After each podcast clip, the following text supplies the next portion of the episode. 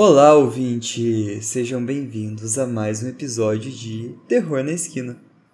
Eu sou o Felipe Gomes e no episódio de hoje eu vou contar como a cidade de Ashley, no Kansas, desapareceu. Então fique aí que depois dos secadinhos eu vou te contar essa creepypasta que tá maneira. Pessoal, o episódio de hoje vai ser aquele basiquinho. Aquele que eu peço para você seguir a gente nas nossas redes sociais, que é arroba terror na esquina, tanto no Insta, quanto no Twitter, quanto no TikTok e em qualquer outra rede social. É, segue a gente também no YouTube, se inscreve lá no nosso canal que a gente está postando os vídeos da primeira, da segunda temporada lá.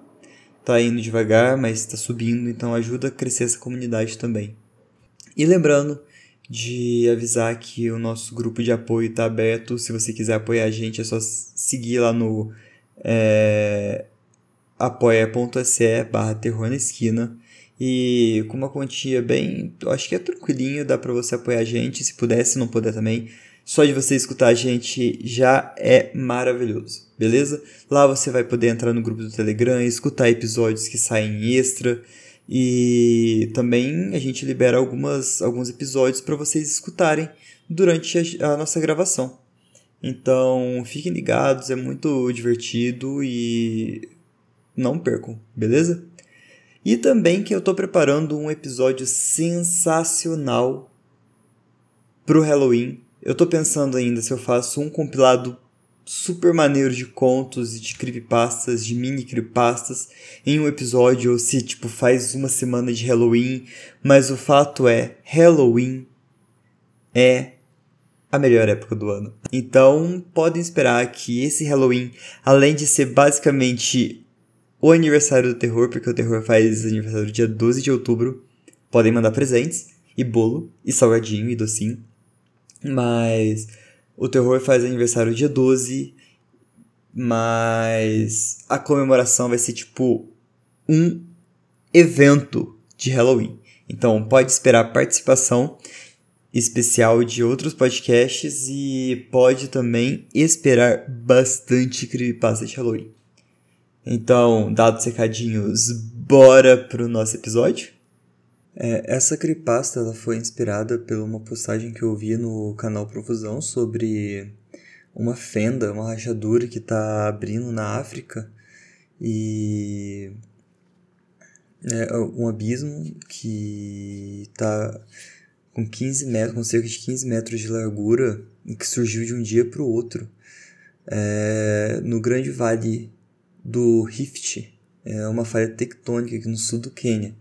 Então, tipo, é bem parecido com o que aconteceu com Ashley, tirando o fato de que não apareceu um monte de criatura ou pessoas que voltaram da morte ou fogo e nenhuma cidade desapareceu por enquanto. Hoje eu vou ler a creepypasta para vocês que se chama O Desaparecimento de Ashley no Kansas. Ela foi postada no Reddit, no subreddit No Sleep, há 10 anos pelo Coaster Kid 93.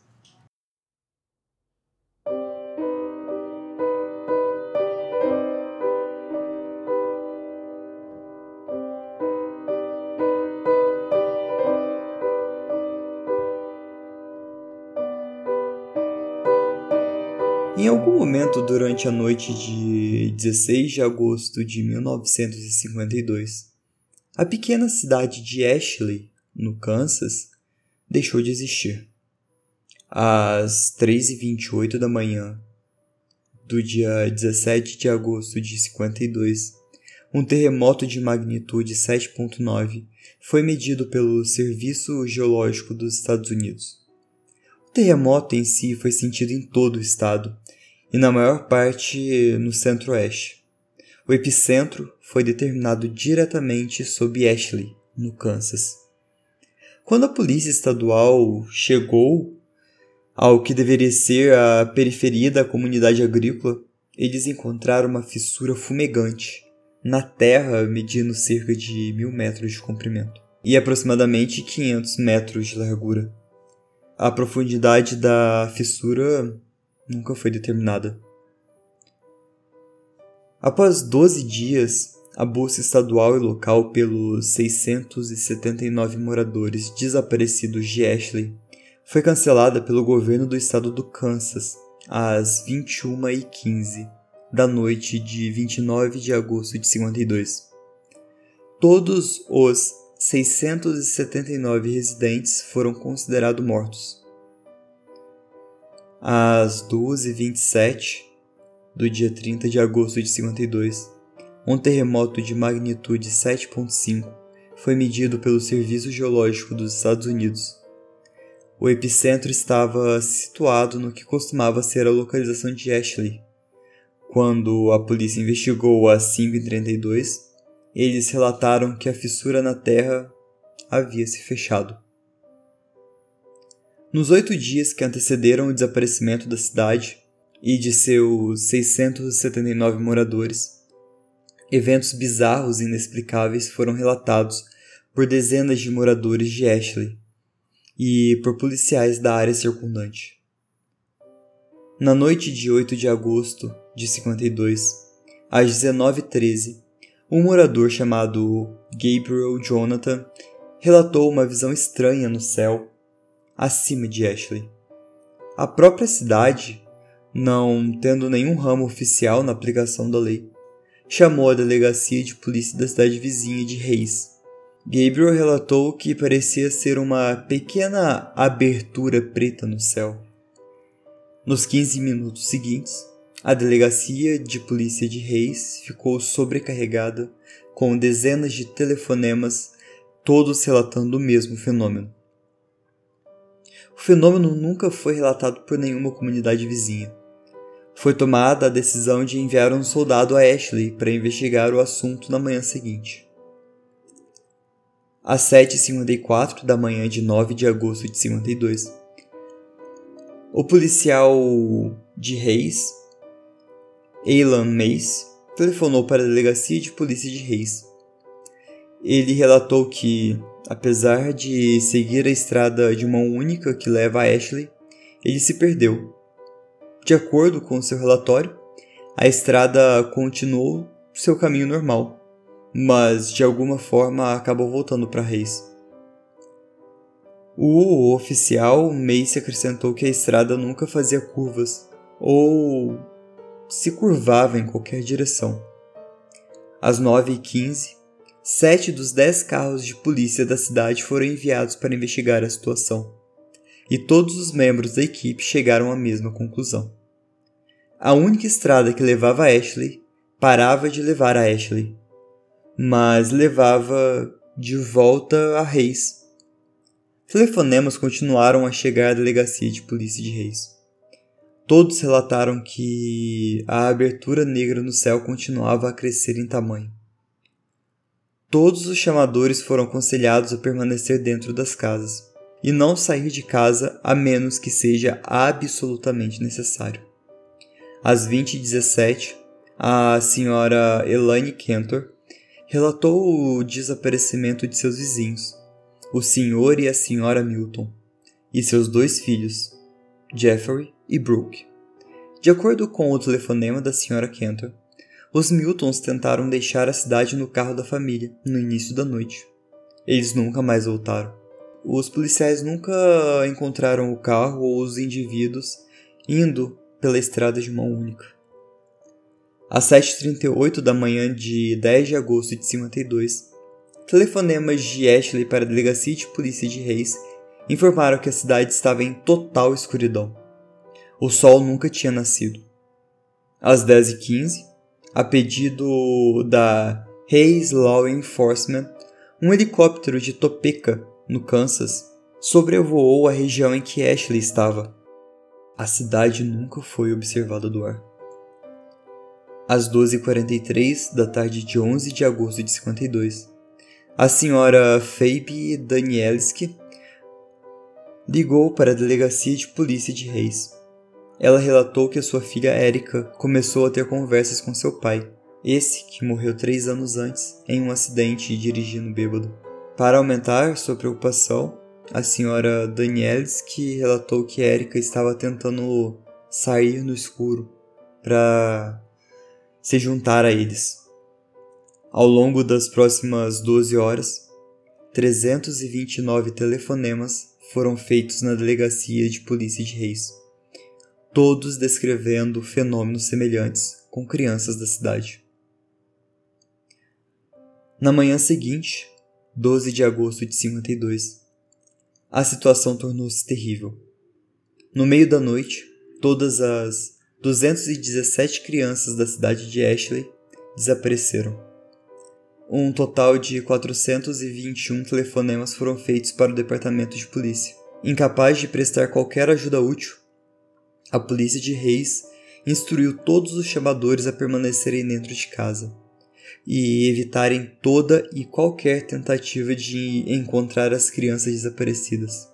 Às 17h19 da noite de 13 de agosto de 52, o idoso de Ashley, Scott Lantz, relatou um incêndio crescente e distante ao sul, de acordo com a direção, o fogo parecia transformar o preto distante em vermelho laranja brilhante, que parecia se estender alto no céu.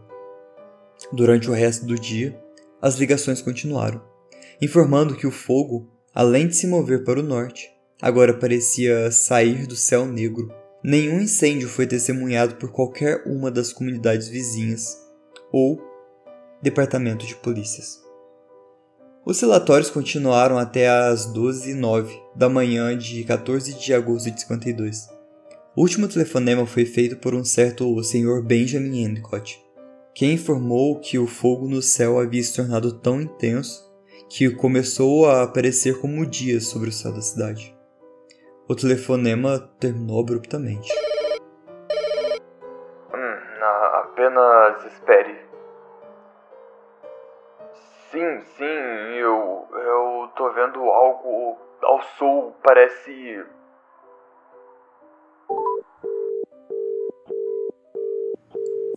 O próximo telefonema não seria feito até a noite seguinte.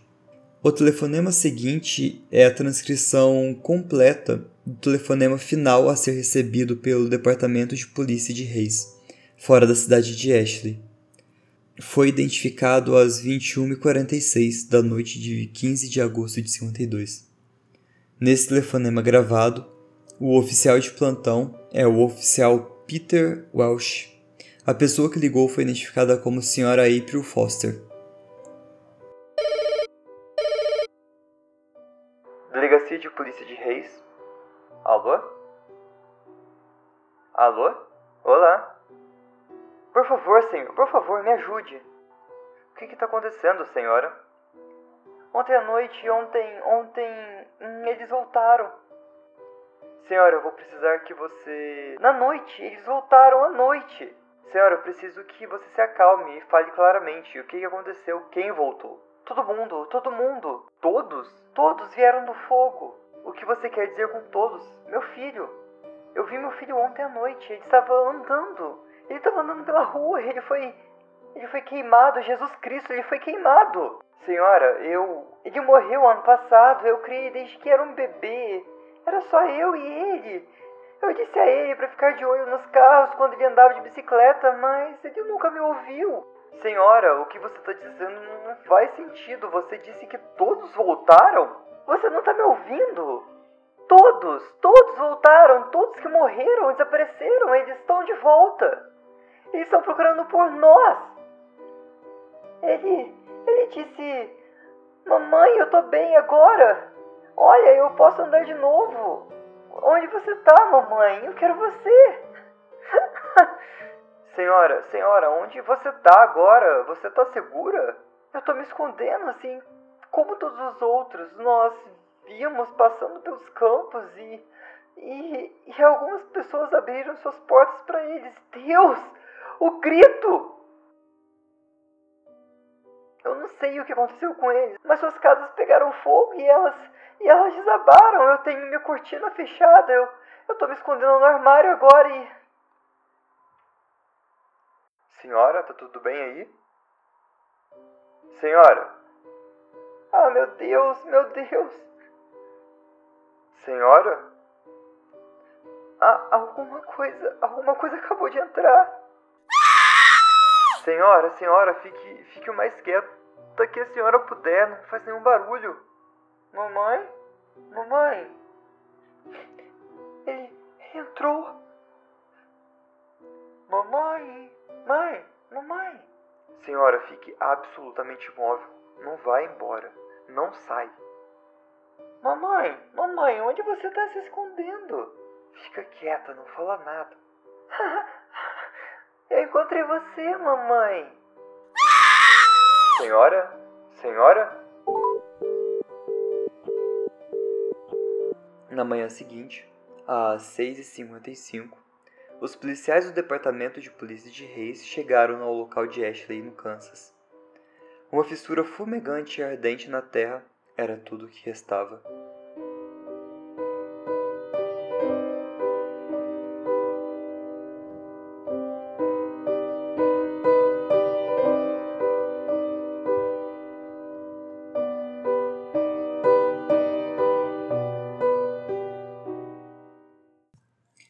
Caramba, essa creepypasta, apesar de ser um pouco curtinha, ela é medonha, cara. Muito boa. Ela. Cara, ela consegue te arrepiar o pelinho da sua nuca. Principalmente com a ligação da senhora April no final. E com o que ela relata, né? O pessoal sumindo, por que sumiu, mas tipo o porquê seria, né, as pessoas voltando para buscar quem ficou. Mas não fala porque abriu a fissura no chão, porque Ashley não estava sendo não estava sendo alcançada por fora, porque ninguém via o que estava acontecendo dentro da cúpula, a gente pode dizer assim, de Ashley. Lembra um pouco de histórias Lovecraftianas é, lembra um pouco de Under the Dome, sobre Redoma, onde o Stephen King conta sobre a cidade que ficou isolada, né? Só que, tipo, no caso tinha Redoma, no caso de Ashley, ninguém conseguia chegar. Então, meio que ela realmente foi só deletada do mundo. Então, tipo, abriu a fissura no chão, ela foi engolida, e isso seria algo mais Lovecraftiano, ou então algo relacionando a um inferno, não sei. Então, fica a imaginação de quem quiser. Mas provavelmente essas pessoas que estavam voltando é porque a casa já estava. A casa não, a cidade já estava engolida pelo, pelo, pela fissura que abriu no chão e aquele vórtex que se abriu no céu sem explicação, mas mesmo assim a história é fantástica. É, sei lá, 9 barra 10 pra mim. Mas vamos lembrar um pouco de algumas cidades, comunidades ou até continentes que desapareceram, sei lá, do mapa. então, tipo a colônia perdida de Roanoke, que existiu. É uma ilha, na ilha de Roanoke, na, na Carolina do Norte. Ela foi uma expedição que foi realizada pelo Sir Walter Raleigh no fim do século XVI, que foi a pedido da rainha para estabelecer uma colônia inglesa, é, um assentamento numa, na colônia de Virgínia, na Carolina do Norte. Então, tipo, eles foram, tentaram colonizar a primeira vez, só que por falta de suprimentos não conseguiram estabelecer, eles voltaram para a Inglaterra. E da segunda vez eles voltaram para o mesmo local, tentaram se restabelecer, fazer o assentamento. Só que voltou a, a, a, ficar sem suprimentos. As pessoas ficaram sem suprimentos novamente. Então, é, os ingleses a, voltaram para a Inglaterra os homens mais fortes que conseguiam navegar para poder buscar supri, suprimentos, só que ficaram na colônia é, as mulheres, os idosos, as crianças e os enfermos. Só que na hora que o pessoal voltou da Inglaterra, não tinha mais ninguém lá. Só tinha a palavra Croaton escrito numa árvore e numa outra estava escrito só Cro, é, C-R-O. Então, não se sabe o que aconteceram com essas pessoas. Tem gente que acha que elas continuaram existindo por um tempo, só que em um outro lugar, por, por, porque tem alguns vestígios, mas não é nada é, canônico, né? não é nada é, comprovado. Mas, cara, é muito curioso pensar que ela só sumiu. não só sumiu, a gente não sabe o que aconteceu com ela, se foi. É, se foram os índios que.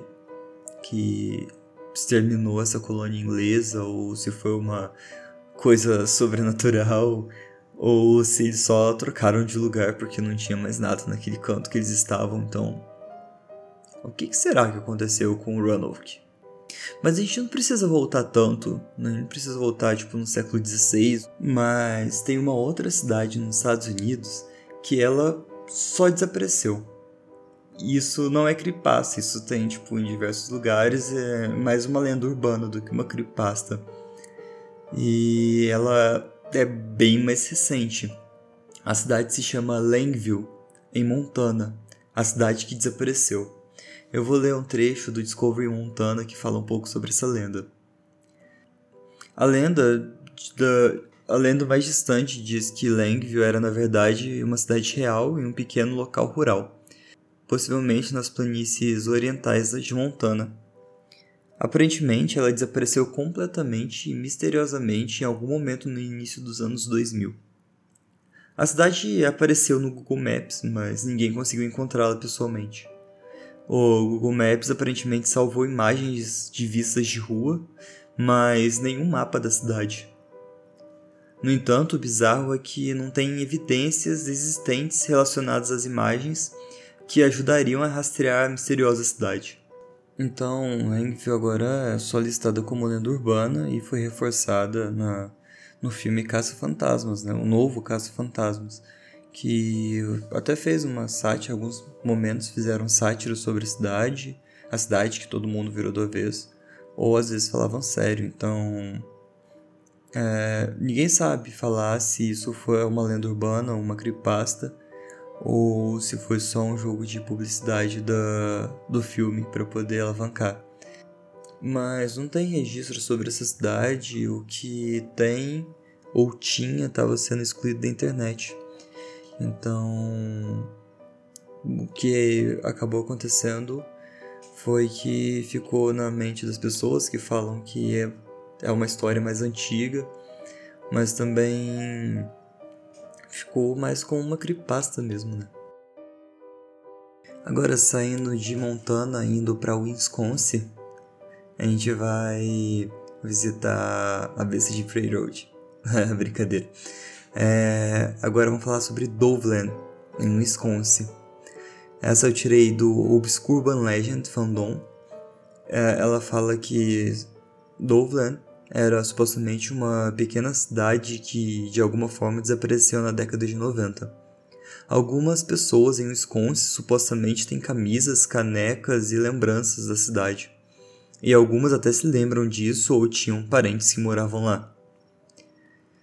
Mas o que, que aconteceu da cidade? Qual é o fundo, qual é o plano de fundo da, dessa história? Além das memórias e histórias de parentes, também tem coisas efêmeras como canecas, camisas com o nome de Dovlan. É, houve também um rastreamento fantasma digital de Dovlan na forma de autocorreção de uma pesquisa no Google e opções de pesquisa recomendadas sugerindo o termo como Dovlan Wisconsin para muitos usuários sem trazer nenhum resultado. Esse fenômeno é igual ao que aconteceu com Langville. E ao contrário daquela cidade desaparecida, nenhum, nenhuma campanha ou publicidade aconteceu com Langville.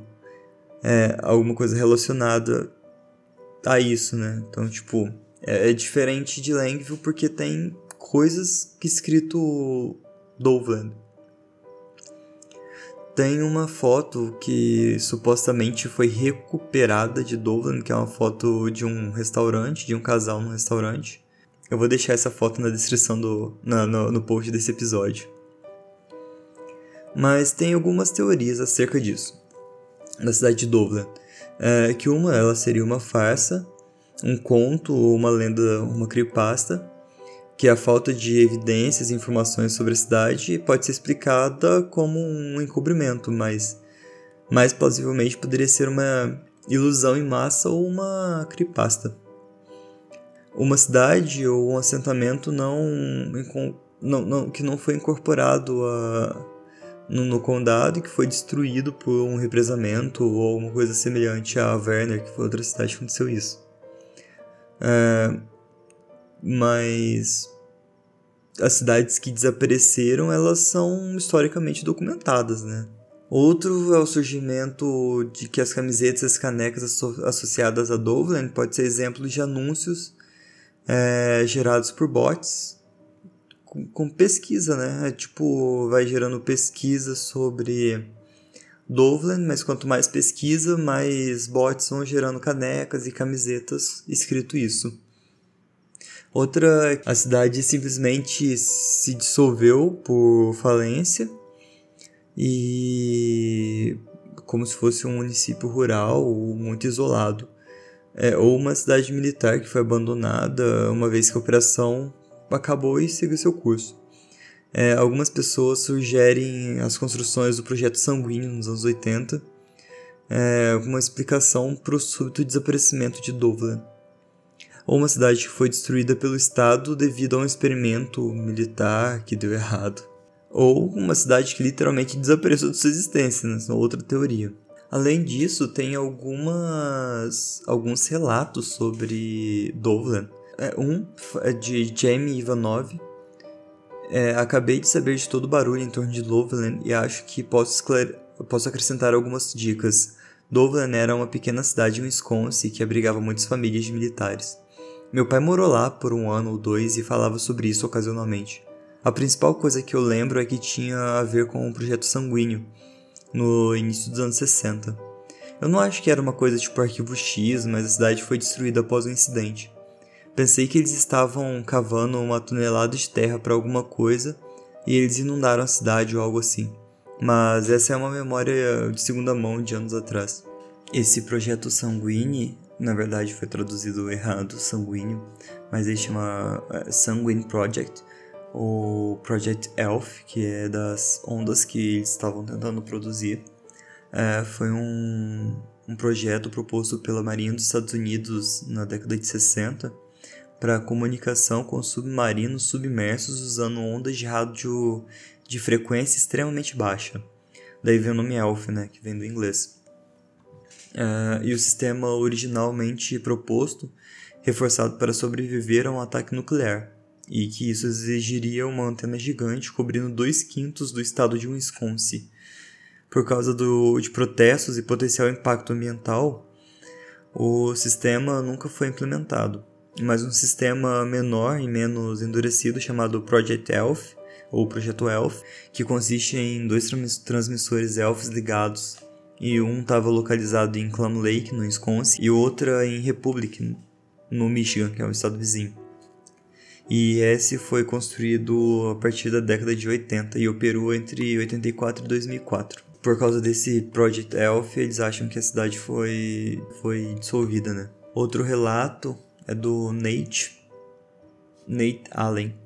Os locais para Dovlan não coincidem com o, projeto Sangu o Project Sanguine, uh, devido ao leito rochoso. Existem dois lugares, Elfs, que não estão mais em operação, sendo um em Clam Lake e outro em Republic.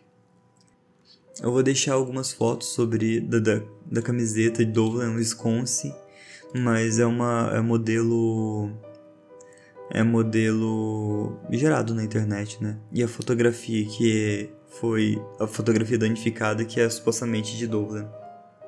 Outra cidade que desapareceu, ela se chama Arkhammer em Iowa ela é uma pequena cidade no meio oeste que se diz ter desaparecido sem deixar vestígios na, na década de 20, mais especificamente em 1928. A história de Arkhammer apareceu pela primeira vez online em 2015 quando Cullen Hudson, autor do site Stranger State, uh, compartilhou que o que parecia ser uma visão histórica da cidade que sua mãe havia recebido por e-mail. Essa, essa representação eu vou deixar na, na descrição do episódio.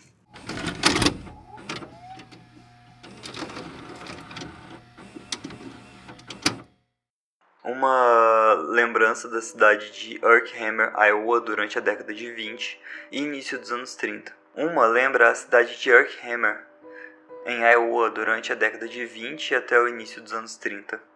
Durante anos, as pessoas passavam pelo movimento burgo de Arkhammer sem pensar duas vezes. Muitas pessoas até passaram por ele e há rumores de que transações ocorreram entre turistas e os pálidos e mudos Arkheimerovianos. Em 1928 começaram as primeiras dúvidas ontológicas sobre a cidade quando as fotografias aéreas mostravam apenas campos vazios onde deveriam ter casas e ruas e lojas cercadas por fazendas e campos ondulantes de grãos. Mais ou menos uma semana depois, um turista perdido teve o seu Speedster abastecido com gasolina na estação de Yorkhammer. E então, 3 quilômetros além da fronteira da cidade, descobriu que seu tanque estava vazio. Ele voltou para exigir um reembolso no posto de gasolina, mas descobriu que, independente do tanto que ele andasse, a cidade permanecia na mesma distância à sua frente. Outro motorista achou ele depois de uma ou duas horas e reabasteceu o seu combustível. Mas o cara tava tão puto que ele precisou ficar um tempo num sanatório. Já em 1929, o jornal Devon, Davenport Clarion Sun Telegraph publicou ambas as histórias. Sem dúvida, haveria uma forte reação pública se a história não tivesse aparecido na mesma edição do jornal que o o, o crash, é, o crack da, da bolsa de Wall Street. Mas na edição da semana seguinte, é, houve um forte protesto e um aparente morador de Urkhammer, uma certa Fátima Morgan, contestando a aparente inexistência da cidade e relatando sua história de vida lá. Ela era uma professora ativista mas a sua carta ao editor se perdeu na confusão de fechamentos de fábricas, suicídios de corretores de, da bolsa e a repentina popularidade dos vendedores de maçã na esquina. O próprio jornal de Yorkhammer, o semanal Bugle Picayune Advertiser, publicou a manchete agora clássica. Yorkhammer permaneceu imperturbável ao longo dos anos 30 os transeuntes acenavam para as crianças brincando nos quintais enquanto passavam pela Rota 41. Embora houvesse pouco tráfego agora, e grande parte dele era carroças puxadas por cavalos, enquanto os agricultores tentavam salvar suas antigas propriedades, viajando para cidades maiores para vender seus produtos. Mas o desastre aconteceu em 1932, quando um comboio de famílias de fazendeiros de Illinois, fugindo das ruínas das fazendas de Dust Bowl, para a Califórnia, decidiu passar a noite nos arredores de Yorkhammer. Duas dessas almas errantes juntaram o escasso estoque de centavos e moedas do acampamento e foram à cidade comprar os suprimentos necessários. Sempre havia um risco em entrar em cidades, já que Ailes, são as pessoas de Illinois, ou Oaks, de Oklahoma, eram rumores de serem ladrões ou vagabundos. E não eram bem-vindos pelos habitantes das cidades. Os homens se arrastaram até o armazém geral, parando por um momento para verificar os preços da gasolina nas bombas do lado de fora antes de entrar. Agora imagina a surpresa deles quando eles não conseguiram subir os degraus que levavam à loja, seus pés passando cada vez pelo degrau mais baixo, como por uma nuvem.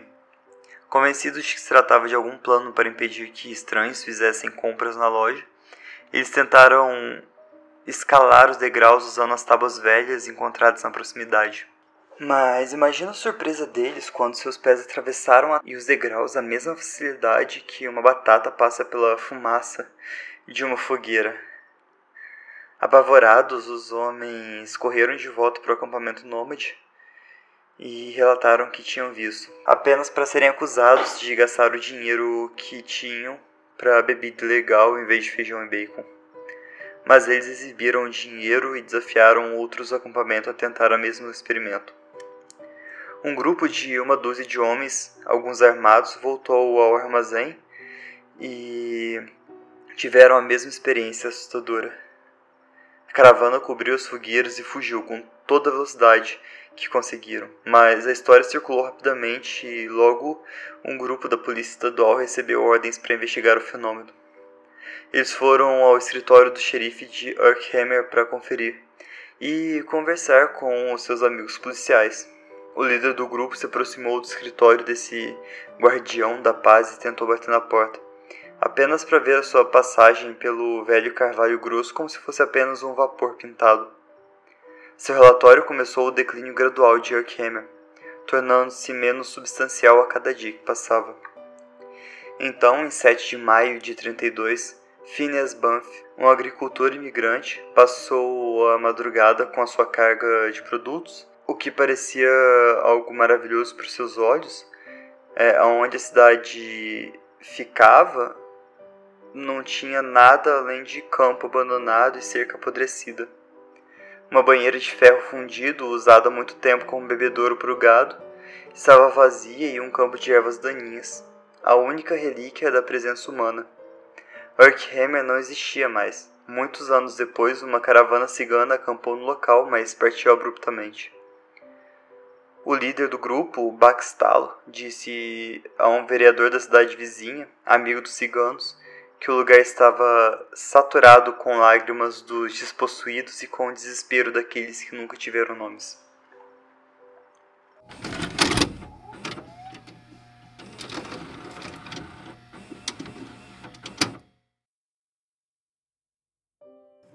Mas uma explicação para Urkhammer não passa de uma lenda urbana. Na primeira apresentação dessa história, que é essa que eu acabei de contar para vocês, Cullen afirma que acredita que a história é fictícia, talvez uma lenda urbana, uma creepypasta encaminhada por e-mail. No entanto, a história foi rapidamente repetida em Mysterious Universe e outros sites sem mencionar esse detalhe.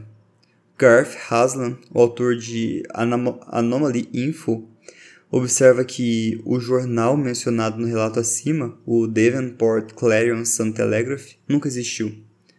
Portanto, todas as evidências apontam para que esse conto seja apenas uma lenda da internet, introduzido por um site repetido em um formulário mais curto por outros sites interessados em uma boa história, mas nada em fatos. A história semelhante a outras lendas da internet é de Lowland e Langville, mas nada passa é, de lendas, como Roanoke e algumas aldeias inuits abandonadas no Alasca.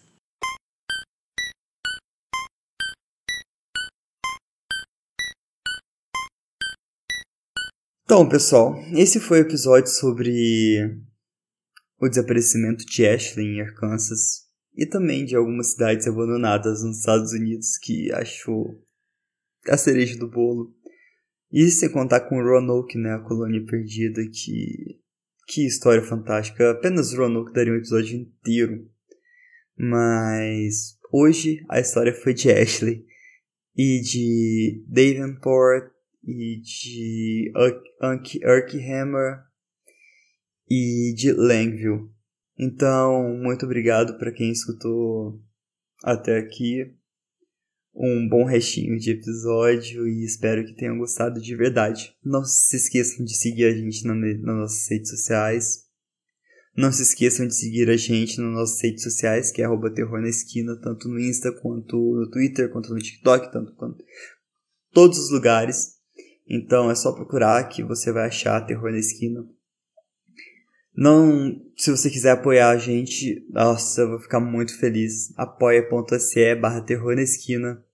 E, cara, tem muita coisa legal acontecendo lá, episódios extras, mensais, grupo do Telegram. E, cara, só dá o apoio que você vai ser feliz. Garanto pra você. E Cara, eu só tenho que te dizer cuidado nas esquinas e. Tchau!